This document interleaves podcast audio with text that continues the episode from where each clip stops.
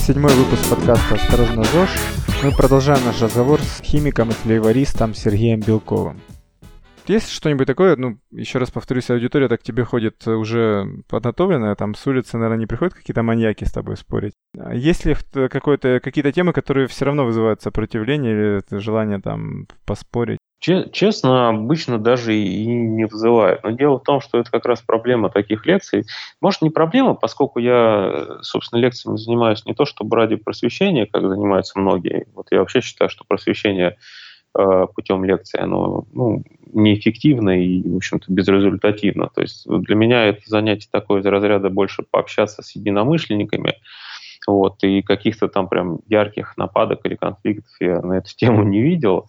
Вот. Но интересная очень тема, на самом деле, мне кажется, сельскохозяйственная химия, вообще все эти вот эти пестициды, гербициды, инсектициды и так далее.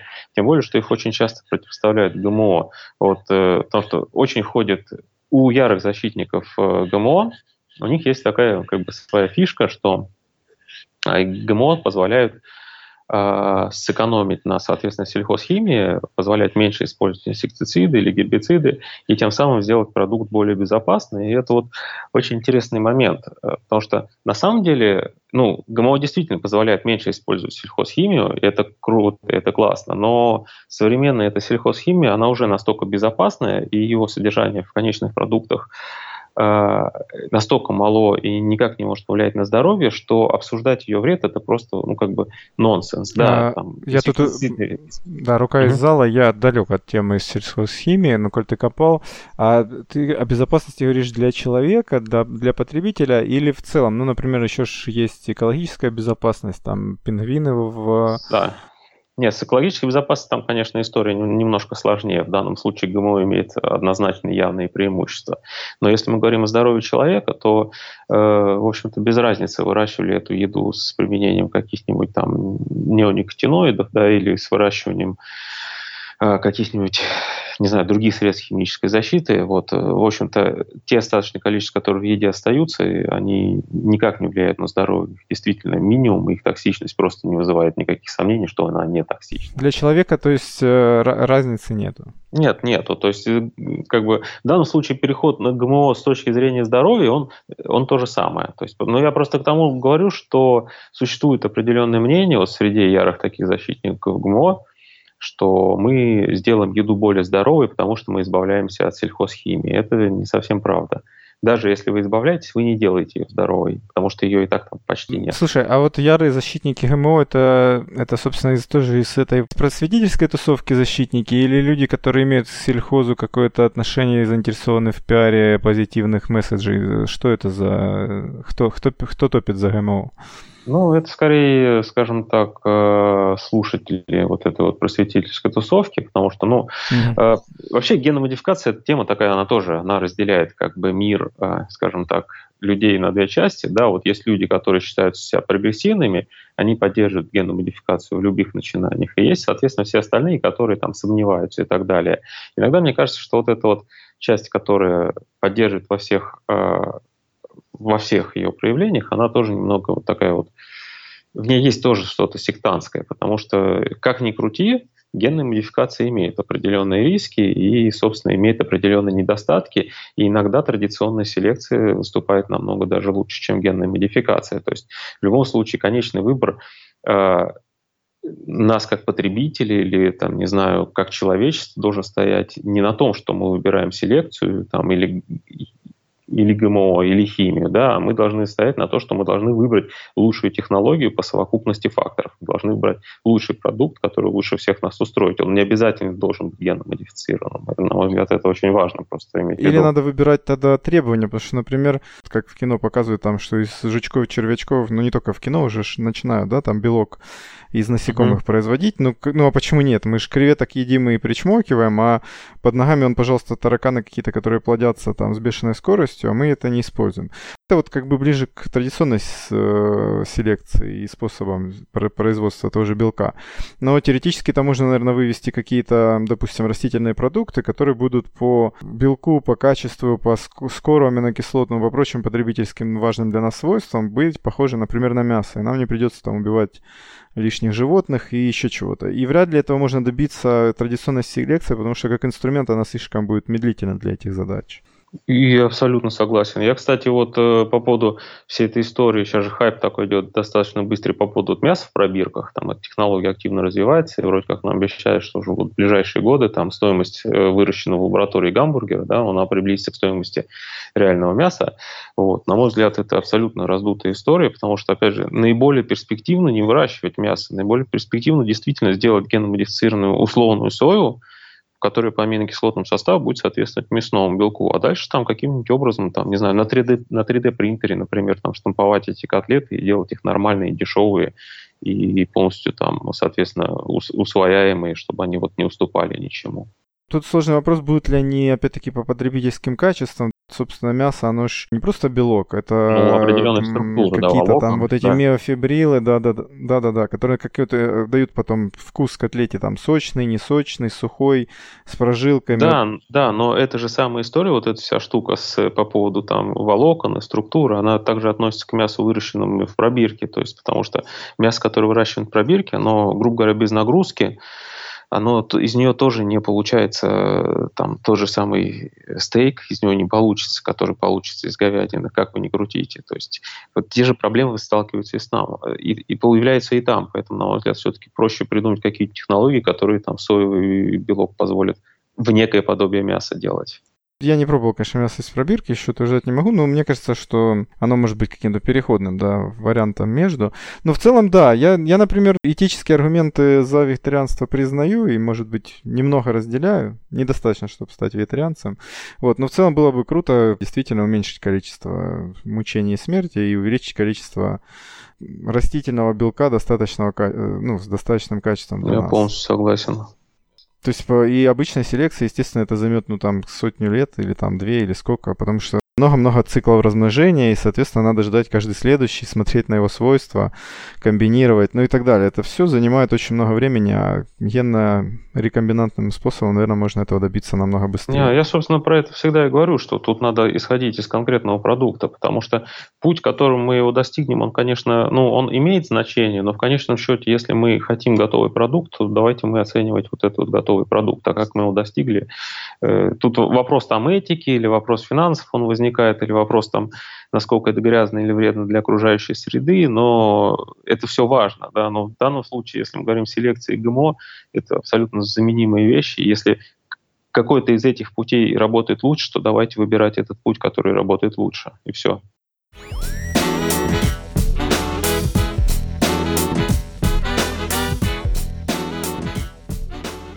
Меня, например, все эти вопросы интересуют абсолютно с такой бытовой потребительской точки зрения. То есть там приходят клиенты и говорят, я боюсь ГМО, или нужно ли мне покупать органик, или...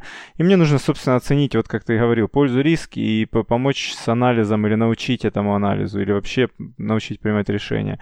И для меня это абсолютно прикладные вопросы. То есть мне, в общем-то, не важно, победить ГМО всех или проиграет э, популяризировать и там воевать за что-то для меня никакого интереса не представляет. Но, собственно, есть большая тусовка людей, которые этим занимаются. Э, и местами перестало быть понятно, куда это все движется со стороны, не будучи хорошо погруженным.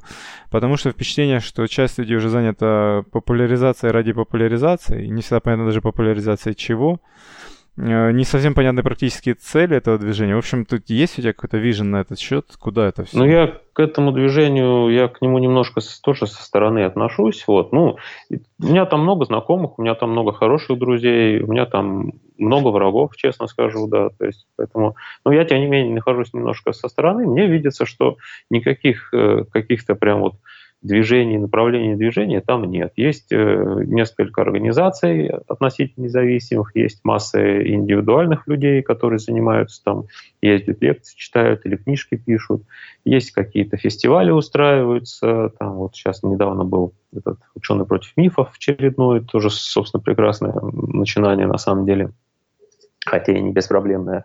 Вот, на мой взгляд, это полный на самом деле раздра, раздра и шатания вот, абсолютно бесцельные, причем э, никто, как мне кажется, то есть там очень много заявляется положительных целей, таких как мы будем просвещать людей, мы сделаем людей умнее, мы сделаем людей более рациональными, но я пока не видел никаких э, мер, направленных, например, на оценку, а насколько это помогает. То есть вот провели вы какой-то фестиваль или мероприятие, вот действительно ли это помогло какому-то просвещению, или вы просто собрали там своих тех же самых людей, которых уже знаете, они... Хотя бы на уровне плацебо она работает или Вот, я не знаю, да, они, вот эти люди 100-500 раз услышали то же самое, что они уже знают, похлопали в ладоши, написали положительные отзывы, и все разошлись, и при своих ровным счетом ничего не изменилось. То есть, на самом деле, очень, очень трудно сказать, насколько это э, скажем так, насколько это полезно для Не, ну, слушай, да. С какой-то стороны происходят это страшные вещи. Там, например, не знаю, там в интернете вот уже развернулась эта компания сторонников плоской земли. Я не знаю, тебе попадалось это? Да, да, да, да, я видел, да, да. Ну, то есть это доходит уже прям до какого-то, ну, абсолютно глаза на лоб лезут, и э, количество вовлеченных в это все людей э, сумасшедшее. Словно говоря, там аргументация в духе, а как, по-вашему, ракеты в космосе летают, если там нету воздуха и нет чего отталкиваться? А, ну и в таком духе. Но это взрослые люди пишут, и, собственно, конечно, это пугает все. Пугает и пугает, опять-таки, потому что понятно, что они же, скорее всего, по, по тому же списку еще и боятся ГМО, прививок э, и всего прочего, что мы обсуждали. Но борются ли с этим просветители? Вот чем Я вопрос. практически уверен, что не борются, потому что, ну а как вы этому человеку объясните, что он не прав? Ну нет ни одного способа доказать этому человеку, что он не прав. То есть вы можете, конечно, его силой там посадить перед собой и долго-долго очень с ним беседовать, рассказывать о том, как все есть, прочитать ему школьный курс физики, и где-то через два года он, наверное, осознает, что, о, может быть, я был неправ но в глобальном смысле эта задача все равно не решится. То есть, э, может быть, я допускаю, что просветители, вот так называемые, они каким-то образом могут достучаться до, так сказать, вот некой среднего большинства, которое не определилось, то ли летали ли американцы в космос, то ли Земля плоская, там, то ли вредно ГМО, то ли, то ли мне это вообще не интересно. Вот до этих людей, наверное, можно достучаться, но опять же, прежде чем до них достучаться, их надо как-то заставить слушать. А если этот человек смотрит условный первый канал, он не будет слушать условного этого популяризатора, потому что он просто не пойдет его слушать. Смотри, на, на Западе, мне кажется, вся эта движуха, ну там все эти Нил Деграссы там и тому подобные киты популяризации, и их там на самом деле очень много, и кроме китов, э, самых разных на любых уровнях. А мне кажется, она работает на... Ну, основная цель, мне кажется, это вербовка будущих научных кадров среди там молодежи, школьников, возможно, институтских там учи... Э, студентов и так далее. Э, и вот если система налажена, то есть шанс. То есть те, кто, как ты говоришь, еще колеблется, куда дальше пойти, там, в бизнес или в науку, например, могут влюбиться в науку за счет работы популяризаторов и отдать свою жизнь туда. А мне кажется, на постсоветском пространстве с этим большая проблема, потому что, ну, что там в той науке, собственно, ну, делать? Да, да, послушать, тем более научных сотрудников, которые сейчас работают, вот реально, по крайней мере, у нас здесь, не знаю, в Москве, ну, в подавляющем большинстве там научных институтов жизнь очень-очень даже нелегка, и я не видел каких-то радостей или романтики по поводу того, как здорово мы занимаемся наукой, мы делаем открытия. Тем более, что в этом может быть, кстати, и одна из проблем еще популяризации, в том числе вот таких вот э, ну, монстров мировых, том, что они представляют э, науку как некое такое романтическое мероприятие, они заинтересовывают, а потом, когда человек а, так или иначе приходит в эту науку, он понимает, что это полнейшая рутина, это просто какое-то снимание показаний с приборов или приготовление каких-то сред, или там бесконечное чего-нибудь титрование, написание отчетов, написание статей, вот, и, а при этом вот этих вот реальных интересных открытий, научных прорывов, их как таковых нету, и, и возможно, их никогда и не будет. Ну, как, как вербовка в армию, например. Ну, вот, там да, даже да. рассказываешь, что будет весело, а потом не всем это нравится. Сейчас предстоит, сейчас вот Скептикон будет э, в Москве, это фестиваль, э, не фестиваль, а конференция общества скептиков. Меня очередной раз сюда позвали, за что ребятам большое спасибо. Я вообще считаю просто, что скептикон московский – это вот одно из таких важнейших событий, потому что это не та вот популяризация в классическом виде, а это когда там, там заведомо не надо никого просвещать, не надо кого учить, там приходят люди с развитым критическим мышлением, вот, и с ними очень прикольно, очень интересно пообщаться.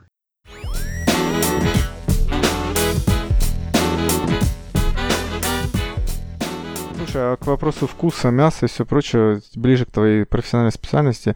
Э, а вот тоже там, собственно, одно из обвинений еды, когда, например, ну, к примеру, какой-нибудь йогурт, у него не очень удачный там вкус, клубники, к примеру, который отдает туалетная отдушка какой-нибудь. Ну и говорят, он химический, там, йогурт химический. В чем там проблема? То есть это ошибка флейвориста, который этот вкус создавал? Это все по-разному слышат? Или действительно воссоздать вкус клубники пока не, не вариант? Нет, проблем там на самом деле масса. А, основная, главная проблема в том, что, в принципе, большинство, подавляющее большинство запахов природы, они нестабильны, в этом можно достаточно легко убедиться. То есть взять, разрезать ту же клубнику, понюхать ее, и понюхать ее там спустя два часа, убедиться, что запах изменился до неузнаваемости.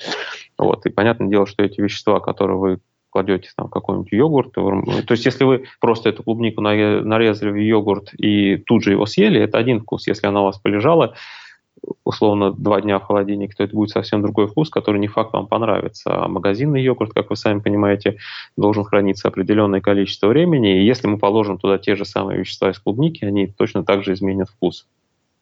Поэтому, когда делаем ароматизатор с мыслью о стабильности в готовом продукте, вот, приходится какие-то вещества менять э, на более долго хранящиеся, на более неокисляющиеся. И, соответственно, это так, ну, сказывается на аромате, как правило, не в очень хорошую сторону. Вот. Но есть еще и другие проблемы, проблемы, скажем так, организационные. Э, и в этом большая проблема пищевой индустрии, то, что, к сожалению, процесс выбора вкусов пищевой промышленности очень часто построен крайне непрофессионально. То есть э, в некоторых крупных компаниях существуют действительно там панели людей, которые оценивают этот вкус, проводят дегустацию, проводятся какие-то исследования там в магазинах на покупателях, ну, смотрится, нравится, не нравится людям. Но в большинстве компаний происходит очень просто. Какой-нибудь маркетолог или там генеральный директор попробовал, вкус утвердил, и все, с ними никто спорить не хочет. Иногда получается, иногда получается абсурд, одобряют на высоком уровне, там, на уровне гендиректора какой-нибудь вкус, который откровенно невкусный но фабрика начинает этот продукт выпускать и упорно выпускает просто потому, что гендиректору понравился. А, ну, а, ну, как бы а вкус это вещь настолько субъективная. Если это понравилось гендиректору, это совсем не обязательно, что это пойдет на рынке, но вот внутренние работники, они вот как-то боятся что-то поменять, подойти и так далее. В общем, ты правильно делать, может, что бояться. Но э, большинство, скажем так, невкусных продуктов на рынке, вот честно говоря, это даже не, не проблема то, что технолог невкусно э, разработал, а это проблема, что люди, принимающие решения о запуске, они э, слишком самоуверены в своих вкусах и не готовы слушать чужие мнения и как бы ну, наверное, вот так вот. А, ну, я опять я тут, тут как и с мясом, да, мы не можем говорить о том, что мы в йогурте имитируем клубнику, потому что если мы туда расколбасим там 2-3 ягоды клубники, например, то там будет и структура, и волокна, и ну, кроме да, запаха да, и вкуса да, много конечно, чего. Конечно. Что нам сообщает о том, что это все-таки клубника. Ну, имеется в виду, что теоретически при тщательном подходе возможны более вкусные вкусы. Ну, вот то, что мы, сколько мы не пробовали, вот любой продукт можно взять с рынка, и его можно улучшить с помощью ароматизатора. Это вот практически всегда получается. Единственное, что это улучшение, оно требует силы времени, да, но не каждый производитель, конечно, продукт на это способен. Плюс э, важный вопрос экономики, потому что хороший вкусный ароматизатор – к сожалению, чаще стоит дороже. Он дороже, потому что, ну, денег очень надо? Или речь идет о чем-то действительно более дорогом в технологии производства? Более тех, дорогом, скорее, в составе сырья. То есть просто некоторые компоненты там какие-то, они стоят очень больших денег. Есть определенные вещества, которые, которых идет мало, конечно, вот, но стоят они там десятки тысяч долларов за килограмм. И, соответственно, даже если идут они мало, они дают серьезное удорожание к себестоимости конечного продукта. Поэтому, если мы хотим оказаться в рынке, а, реально там вклад ароматизатора в продукт, он должен быть копейки. Вот. И если мы хотим создавать дешевый продукт, мы вынуждены некоторые вкусные вещества отсеивать. Э, холиварный вопрос. Угу. Это классический холиварный вопрос на тему вкусов. Я не, не специалист и не эстет, и вообще в этом плохо разбираюсь, поэтому не, не, даже мнения не имею. Вино. Вино кто-нибудь когда-нибудь создаст или уже создал такое, чтобы обмануло дегустатора? Так это вот недавно, год назад, наверное, была эта история в Калифорнии. Там ребята, я не пробовал, скажу честно, но заявление очень обнадеживающее, и там, в общем, смешали там воду, спирт, э, глицерин, соответственно, краску, танины, ароматизатор, ну, все как по составу вина, и утверждают, что в закрытой дегустации вот эти вот люди с завязанными глазами, они не смогли отличить это поддельное вино от настоящего. Вот, то есть я вижу, что это очень правдоподобно. То есть я не вижу никаких сложностей, почему это нельзя сделать. Вот. И я знаю, что сделать это сложно, но я знаю, что это сделать можно. Я знаю, что винных дел мастера наши, дегустаторы, вот э, разные вот, те люди, которые тестируют вино, они категорически стали в позу, утверждают, что это сделать нельзя, что это сделать никто не может, и что это все шарлатанство. Вот. И я, наверное, собственно, я веду, скажем так, параллельный такой свой факультативный проект, чуть-чуть что-то подмешиваю на предмет сделать что-то похожее. Пока больших успехов я не достиг, но очень, может быть, я тоже к этому приду.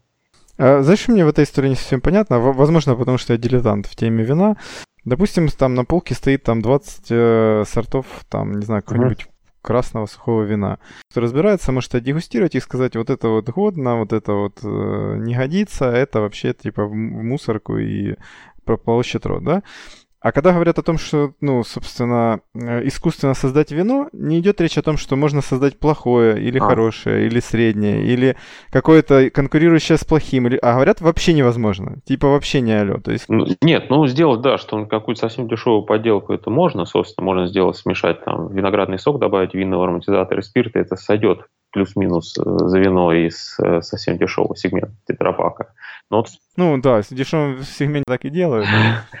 Да, я даже сказал бы, что я почти уверен, что так делают. К сожалению, к сожалению, несмотря на все то, несмотря на то, что я очень люблю пищевую индустрию, к сожалению, очень много в них в ней подделки, и вот эти вот количество подделок, оно меня раздражает поверьте, даже больше, чем тех потребителей, которые так или иначе покупают и смотрят передачи.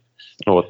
Но что касается тех ребят из Калифорнии, которые поделали, они там прям э, заявляют, что вот конкретно там вот эти вот марки, вот этих вот урожаев они сделали, что вот у них прям вот, вот на таком уровне неотличимо. Ну, это же интересно. Но ну, я так понимаю, что м, довольно сложно будет найти незашоренных и риску... настолько рискующих своей репутацией дегустаторов, которые бы ввязались бы в определение всей этой штуки. Ну, либо их надо подсунуть им как-то, потому что, ну, это очень-очень опасно. Ну, представь, ты дегустатор, наработавший имидж там. Ну, обычно, да, все, все, все вот такие вот тестирования как-то, при, как-то приводятся и проводятся из-под тяжка. То есть вот этих вот э, заслуженных дегустаторов, их обычно так или иначе обманывают, чтобы убедить их попробовать. То меняют бутылки, то меняют этикетки. Ну, Обычно так и происходит. Ну, это, собственно, и понятно, поскольку на восприятие еды, на восприятие вообще любых продуктов очень сильно влияет все наше окружение. Там, начиная от цвета, звука, слуха, и поэтому форма бутылки, там, этикетка на нем, они, безусловно, влияют на восприятие. Кроме вина есть интересный проект тоже с запахом розы. Тоже все никак руки не хотят добить. То есть было у меня некий давний спор с парфюмерами о том, что они искусственный запах розы завсегда отличат от настоящего. Вот я сейчас практически его все-таки довел до ума и думаю, что скоро мы проведем какую-нибудь очень интересную дегустацию и посмотрим, действительно, можно ли отличить искусственный запах от настоящего. Такой запах, как запах розы. Ну, тогда я тебе желаю провести первый э, флавер-химический батл. Как знаешь, у рэперов батл, а ты чтобы провел не просто дегустацию, а что-нибудь прям медийно интересное. Ну и желаю, чтобы у тебя получилось сделать запах розы, было бы круто. Угу, спасибо, Олег. Спасибо тебе за интересный разговор. Надеюсь, еще повторим когда-нибудь. Да, конечно. Всем, всем спасибо за внимание. Всем спасибо. Счастливо.